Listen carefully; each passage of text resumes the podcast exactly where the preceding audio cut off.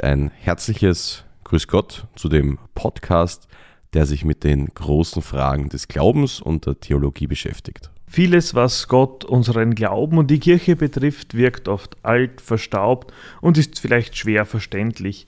Dass es das nicht sein muss und schon gar nicht ist, das wollen wir in diesem Podcast unter Beweis stellen. Vielleicht beantworten wir vorab auch noch kurz die Frage, warum wir das machen.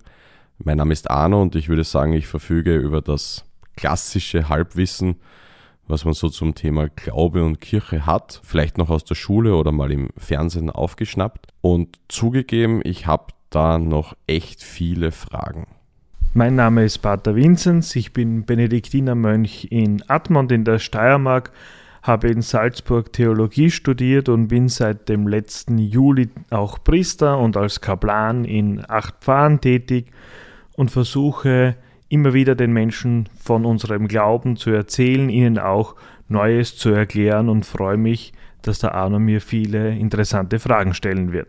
Und welcher Tag wäre dafür besser geeignet, etwas Neues zu starten, als der heutige Aschermittwoch? Ganz genau, seit ungefähr 1500 Jahren beginnt mit dem Aschermittwoch die Fastenzeit, der Name Aschermittwoch kommt vom Aschekreuz, das wir entweder auf die Stirn gezeichnet oder auf den Kopf gestreut bekommen. Asche als Symbol, dass etwas gereinigt wird, dass etwas sauber wird. Asche als das reinste Material auf der Welt. Aber es heißt in der Fastenzeit nicht nur auf etwas zu verzichten, sondern auch etwas Neues zu beginnen. So kann unser Podcast eine Möglichkeit sein, etwas Neues in dieser Fastenzeit zu starten und sich mit uns gemeinsam auf die Suche nach Gott zu machen. Möglicherweise finden wir Gott da hinten. Ein Wunder! Gott, der Vater der Barmherzigkeit. Glauben Sie an Gott? Seine Stimme, Gottes Stimme. Gott erhört alle Gebete. Also gut, ich bin der Messias! Ein Wunder. Danken wir Gott. Etwas Neues beginnen. Da würde ich sagen, lass uns doch mal von ganz von vorne beginnen. Was markiert denn eigentlich den Beginn unseres katholischen Glaubens? Da müssen wir tatsächlich in der Geschichte weit, weit zurückgehen, noch weit vor die Geburt Jesu Christi. Und zwar müssen wir in das alte Ägypten gehen und uns da beschäftigen mit unseren Eltern, Geschwistern im Glauben, den Juden. Und wir alle kennen die Geschichte vom Auszug des Volkes Israel, also den Juden aus Ägypten.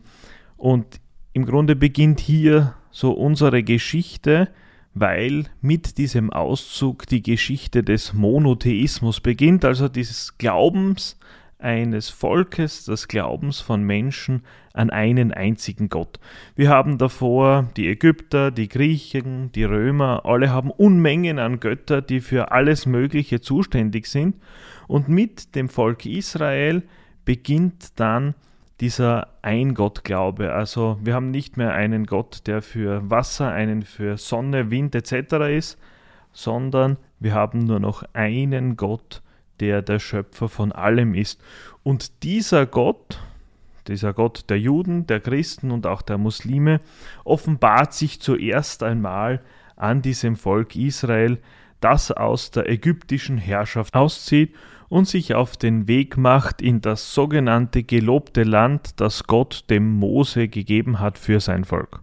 Jetzt wollen wir uns aber hier nicht nur mit der Sicht der Bibel beschäftigen, so wie es geschrieben steht, sondern auch etwas mit dem historischen Hintergrund. Wir alle kennen die Filme aus der Volksschule, aus der Unterstufe.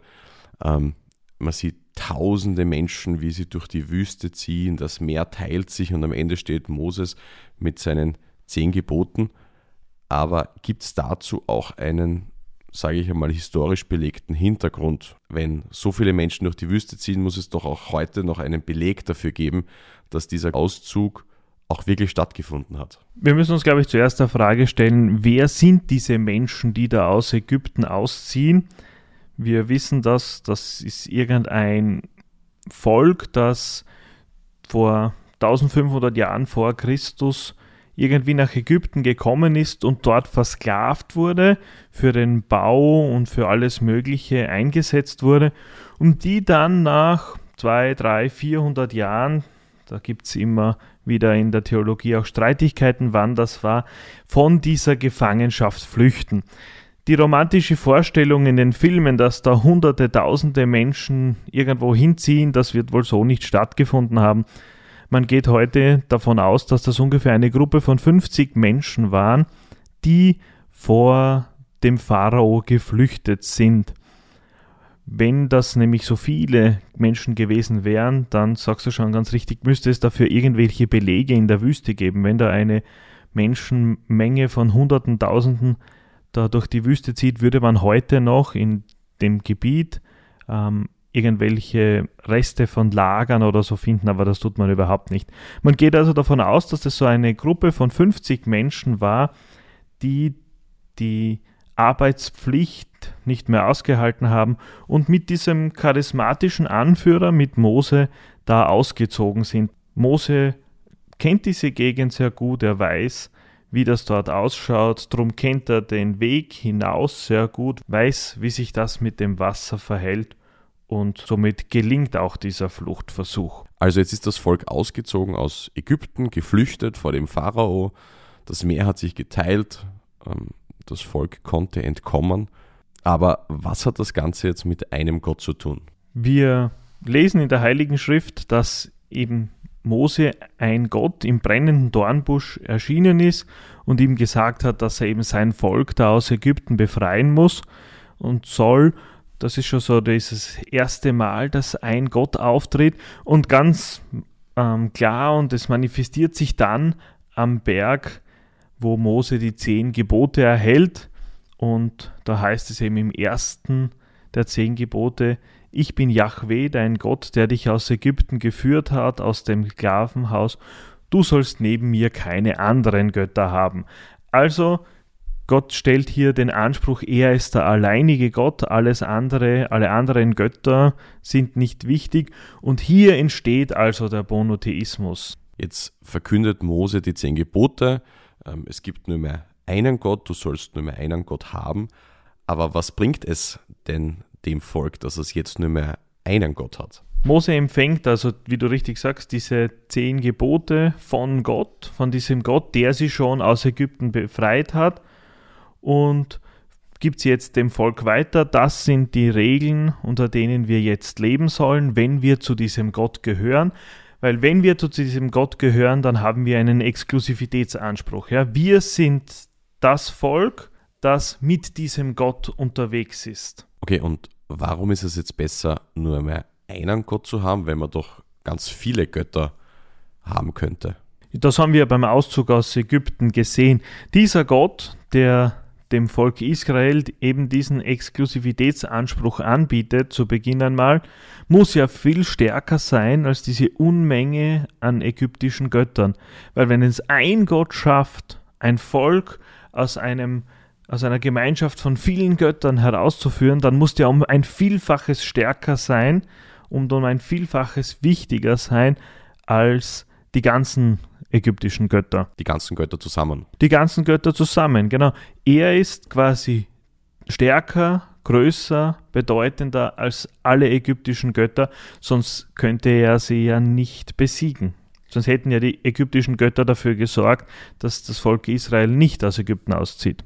Und welche Folgen, welche Auswirkungen hatte das jetzt für Ägypten selbst, dass dieses eigentlich doch recht kleine Volk, diese vielleicht nur 50 Personen aus Ägypten ausziehen, aus Ägypten flüchten, durch Mose zu ihrem einzig wahren Gott finden. Was an den Volksschulfilmen sicherlich stimmt, ist die Tatsache, dass der Pharao, die Streitkräfte des Pharao, diesem Mose und seiner Gruppe gefolgt sind. Warum? Man muss dazu das ägyptische Staatswesen ein bisschen verstehen. Und das lässt sich zusammenfassen mit dem Wort Ma'at. Ma'at ist so das gesamte Gefüge, das funktionieren muss. Ma'at ist auch ein Gott, der dafür, oder ich glaube sogar eine Göttin, die dafür verantwortlich ist, dass alles funktioniert, dass nichts Tragisches passiert. Und der Pharao, der ja auch sowas wie ein Gott ist, ist dafür verantwortlich, dass eben nichts passiert. Und allein schon, wenn diese 50 Menschen da ausziehen, dann stört das die Staatsordnung und diese Maat ist gestört, die Götter könnten beleidigt sein, der Pharao hat seinen Job nicht gemacht. Also das war schon nicht so einfach für die Ägypter, das zu verkraften. So, jetzt haben wir quasi den Auszug, den Exodus abgehakt. Ähm, Das Volk hat seine zehn Gebote. Aber wie geht es jetzt weiter? Wie kommen sie nach Jerusalem? Wie finden sie Jerusalem? Wir haben jetzt ein bisschen etwas vom Exodus gehört, wir haben die zehn Gebote. Und was jetzt dann kommt in den biblischen Büchern sind Unmengen an neuen und anderen Gesetzen, die irgendwie ihren Grund in den zehn Geboten haben. Wir haben ja bis heute hält sich ja das jüdische Volk an eine Unmenge an Gesetzen und alle diese Gesetze gehen irgendwie zurück auf diese zehn Gebote. Das hören wir dann ähm, im, in den ersten fünf Büchern Mose, wo eben auch der Exodus, dieser Auszug drinnen ist.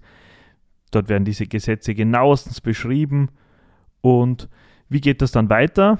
Also Gott verspricht ihnen ja nicht nur, dass sie aus Ägypten ausziehen und dann befreit sind, sondern dass sie auch in ein gelobtes Land kommen. Also das gelobte Land, das Land, wo Milch und Honig fließen. Ja, so könnte man das ungefähr bezeichnen.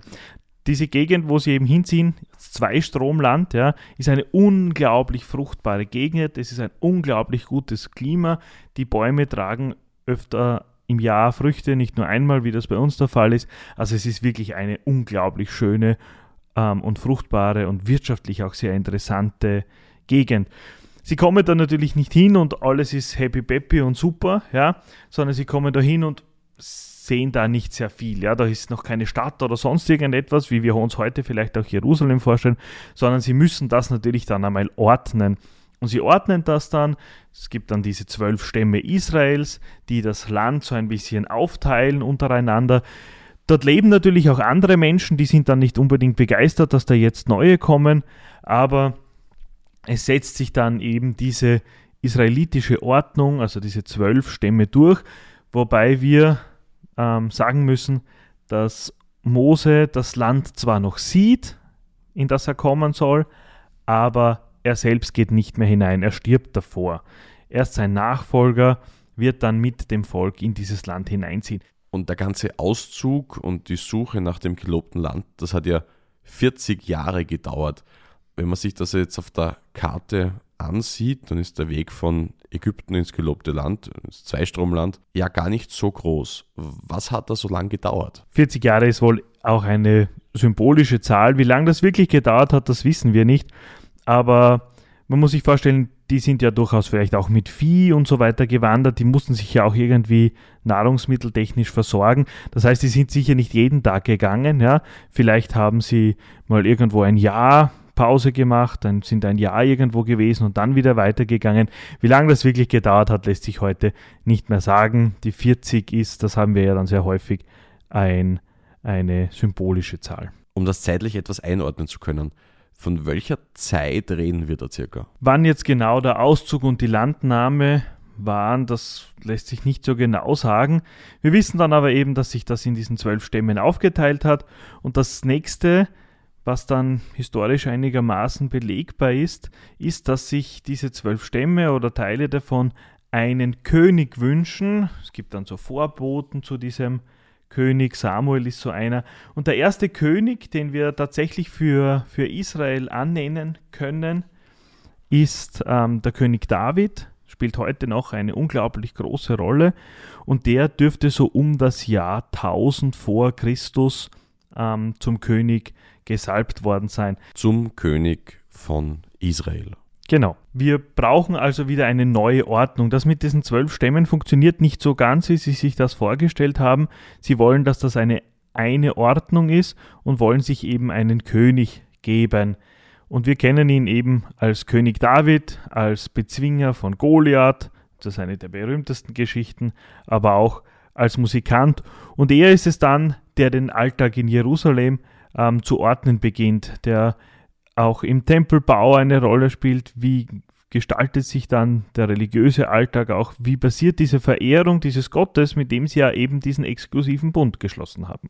Was hat das jetzt für eine Auswirkung auf unser Leben als Christen? Wir stehen ja doch noch rund 1000 Jahre vor der Geburt Christi.